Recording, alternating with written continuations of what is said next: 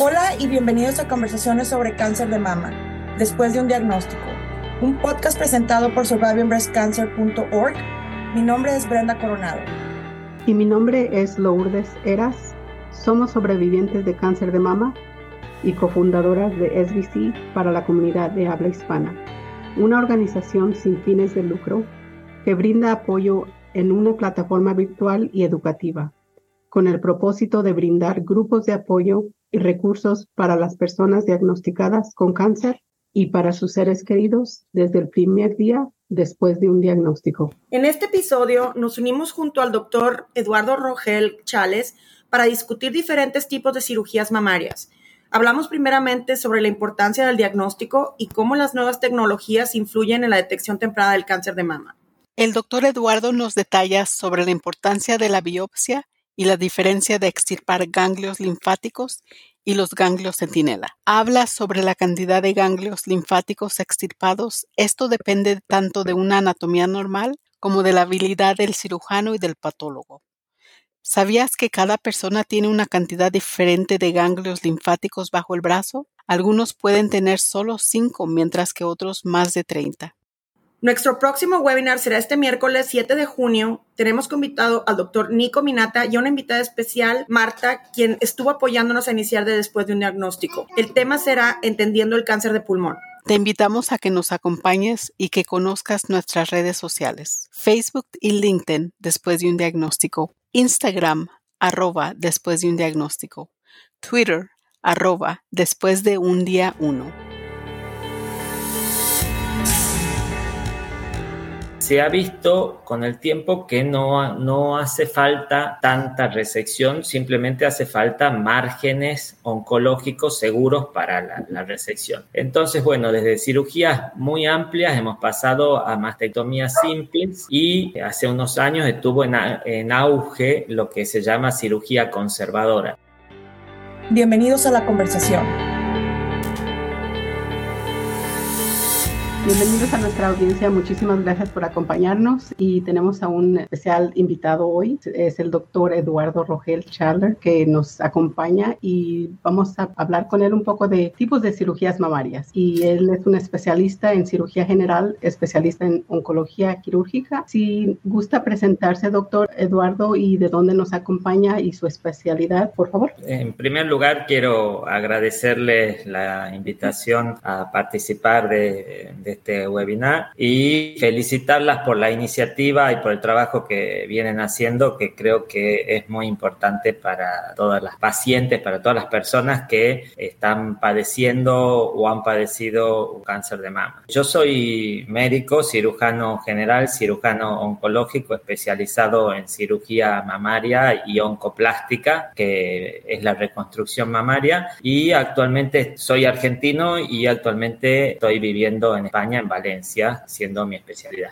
Muchísimas gracias. Pues vamos a empezar con el tema. ¿Qué nos puede decir sobre los tipos de reconstrucciones de las mamas? Tipos de reconstrucciones. Bueno, yo pensaba un poco comenzar por algo más básico que es el, diagnóstico. El diagnóstico es fundamental, el diagnóstico precoz, lo que va, a definir todo lo que sigue en el, cáncer de mama es el diagnóstico precoz. Cuanto antes hacemos el diagnóstico, menor va a ser la agresión quirúrgica que va a recibir la, la paciente. Entonces, creo que hay que centrarse en el diagnóstico de lesiones no palpables, es decir, el diagnóstico a través de la mamografía y de la ecografía. Está eh, muy difundido el autoexamen mamario, pero el autoexamen mamario muchas veces llega tarde porque ya estamos hablando de lesiones que se palpan. Nosotros hoy tenemos la posibilidad diagnóstica de buscar y hacer diagnóstico precoz mediante mamografía y ecografía. Es fundamental que quede claro ese concepto porque de ahí en el paciente que que, reciba un diagnóstico precoz, el tratamiento va a ser mucho menos agresivo, menos invasivo. Bueno, y así tenemos distintas formas de tratamiento según el diagnóstico y según el estadio en el que se encuentre la enfermedad. Es fundamental, no es lo mismo todos los, los pacientes, no son lo mismo todos los cánceres de mama, depende mucho del tipo histológico y del momento en el que hacemos el diagnóstico. Cuanto antes es el diagnóstico, mejor es el pronóstico del paciente. Y bueno, en cuanto al, antes de, hablar de reconstrucción, yo te, diría cuáles son las cirugías más comunes. Cuando tenemos una lesión muy pequeña, podemos hacer lo que se llama una tumorectomía y que si es una lesión que no ha pasado la, la, membrana basal, que no se ha extendido en profundidad, a veces ese simple eh, tratamiento, que es la resección local de la mama, de, de una parte de la mama, puede ser suficiente para esa paciente. A medida que avanza eh, o evoluciona la lesión, el tumor, podemos recurrir a, distintos tratamientos como son la, la, cirugía conservadora, que implica la, resección del tumor previamente biopsiado, y el estudio del ganglio centinela. El ganglio centinela, bueno, hay muchas dudas eh, acerca de qué es el ganglio centinela. Una forma muy simple de, de entenderlo es como si fuesen estaciones de tren. La metástasis de la mama va al a la primera estación, al primer ganglio de la axila, que es la primera estación. Si ese ganglio está sano, nosotros estamos seguros que la segunda estación está sana. Entonces el ganglio centinela es la biopsia de la primera estación, del primer ganglio donde irían las metástasis. Entonces, una vez resecado el ganglio centinela, si este está sano, nosotros sabemos que el resto de los ganglios están sanos. Si el ganglio centinela está enfermo, sabemos que tenemos que hacer una resección más amplia de los ganglios, que la cirugía se llama linfadenectomía, que es la extirpación de los ganglios de la axila. Que, bueno, cada vez eh, tratamos de hacer cirugías menos agresivas. Antes hacíamos grandes vaciamientos con consecuencias en,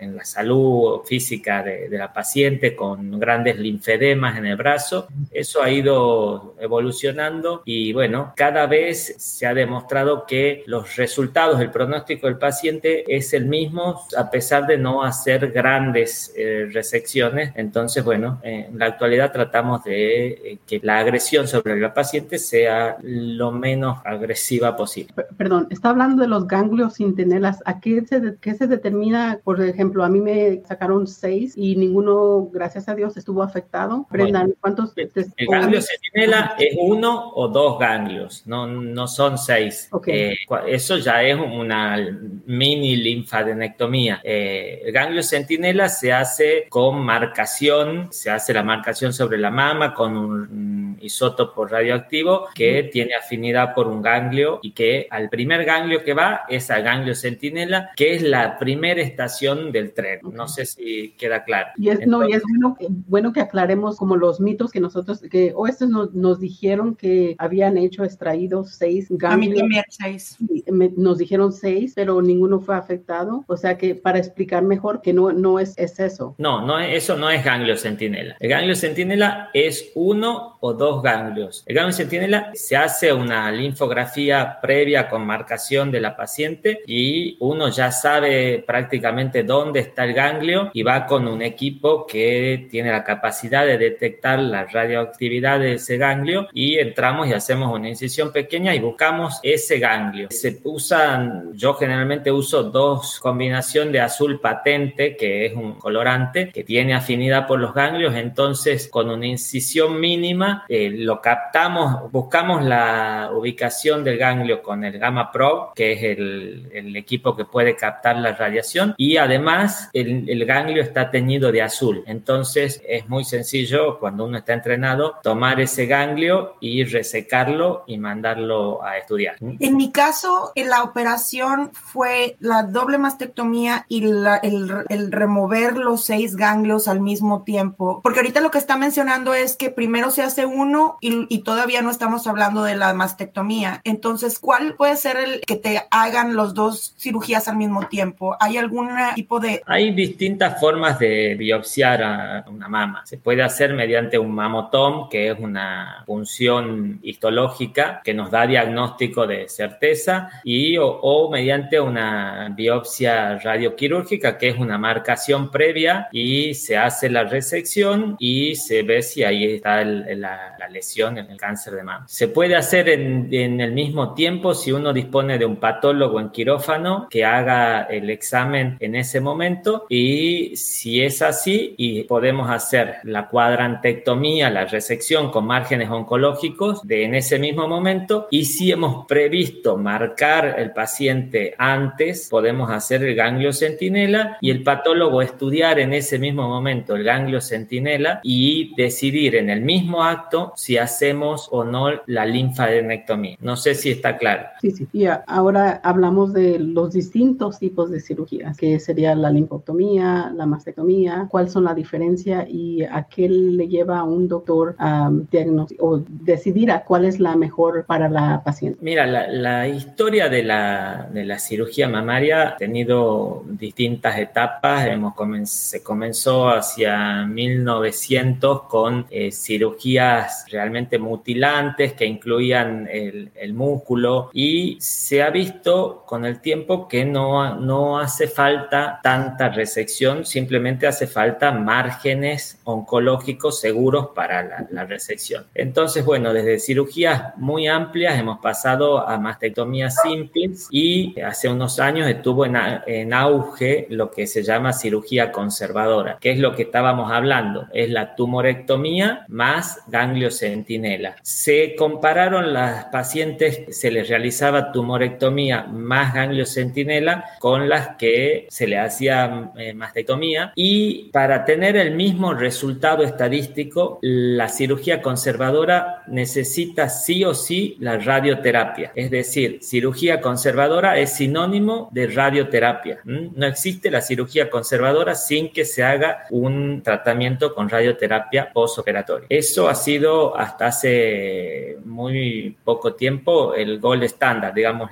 lo que se debía hacer. En la actualidad, ahí estamos volviendo a la mastectomía que hacíamos antes, pero con una variante. Lo que se puede hacer es la skin sparing mastectomy, se llama, que es la mastectomía con conservación de piel y conservación del complejo areola-pezón, que al sacar toda la glándula mamaria, se hace una adenomastectomía. Se saca la glándula, pero no la piel. Antes se resecaba la glándula más la piel. Ahora resecamos por una incisión mínima en el complejo aureola-pezón, podemos resecar toda la glándula mamaria y reconstruir en el mismo momento usando las mismas, la piel de la paciente, el músculo pectoral, una malla o las distintas técnicas de, de reconstrucción y eso le permite a la paciente no hacer radioterapia postoperatoria. Entonces, el efecto es mucho mejor para la paciente porque los rayos tienen una serie de dificultades y complicaciones eh, a largo plazo. Entonces, bueno, hoy lo mejor se está volviendo a la mastectomía, pero en estas nuevas condiciones, condiciones de conservar la piel y en la mayoría de los casos conservar el complejo aureole pezón. ¿Y cuáles son algunos motivos por los cuales no se puede conservar el, pezón, areola pezón? La proximidad del tumor, eh, ese es el principal motivo. Si, si vemos que está un canalículo comprometido, que no tenemos un margen de, de seguridad,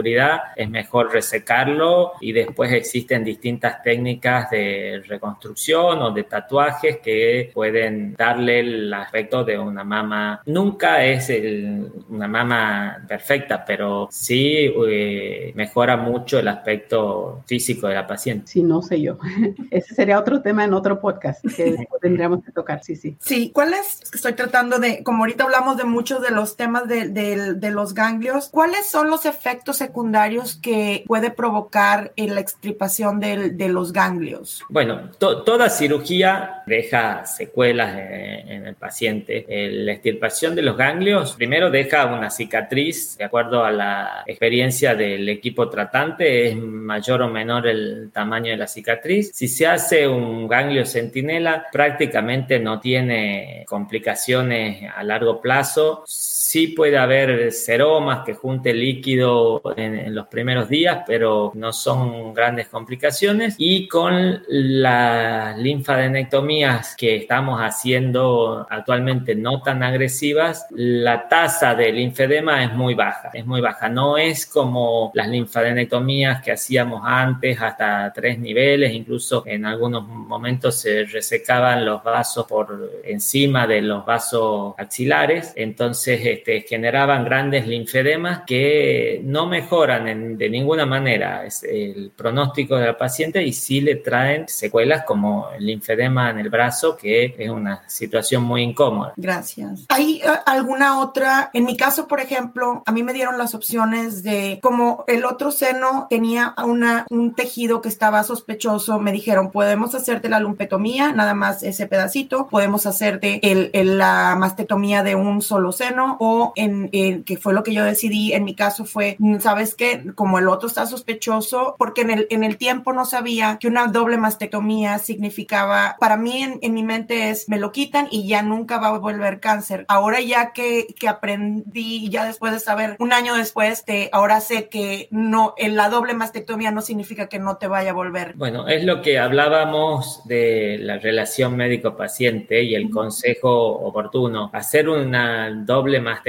Una cosa es la mastectomía profiláctica y otra cosa es sobreindicar la mastectomía. La paciente a veces en el apuro por, sacarse, porque quiere terminar con, con el tema, toma decisiones equivocadas y hace, por ejemplo, doble mastectomía sin reconstrucción o doble mastectomía, las mastectomías clásicas donde dejan cicatrices y, y dejan de alguna manera mutilada a la paciente. Eso es un, un error, la comunicación con el médico. Siempre se debe ofrecer a la paciente la posibilidad de reconstruirse. Es fundamental el tratamiento adecuado y la posibilidad de reconstruirse porque existen ya muchos trabajos de que estudiadas las mujeres reconstruidas y comparándolas con las no reconstruidas, la calidad de vida y sobrevida de las pacientes reconstruidas es mucho mejor. En, en mi caso, a mí me hicieron la doble mastectomía, al igual que tenía el tumor en el lado derecho, pero también ya estaban mirando signos de lo que estaba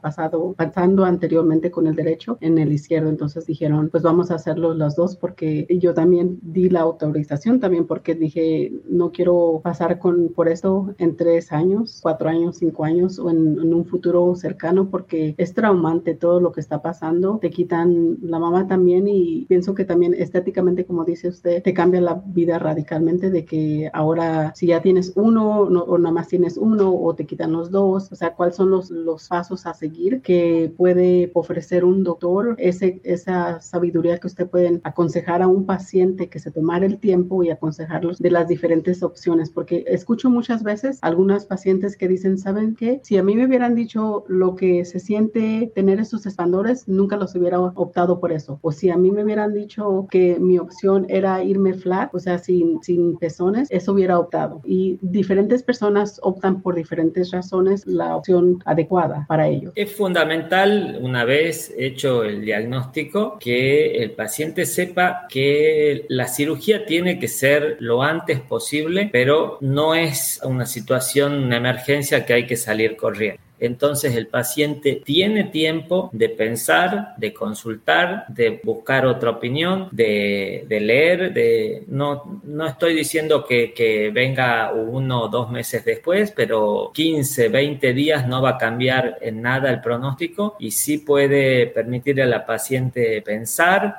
reunirse nuevamente con su médico y plantear opciones y, y un consejo oportuno. Es muy frecuente que las pacientes quieren porque no tienen idea lo que viene después. Una vez que te sacas todo, eh, ya está terminado, me, saqué las mamas y bueno, después se enfrentan al espejo y se siente su feminidad está afectada, su imagen personal y, hay muchas cosas. Entonces es muy importante el consejo eh, y el consejo firme del, médico y que el médico esté entrenado para poder resolver todo ese tipo de, situaciones y aconsejar bien y poder reconstruir a las pacientes, que es lo que que, más le conviene a cada paciente.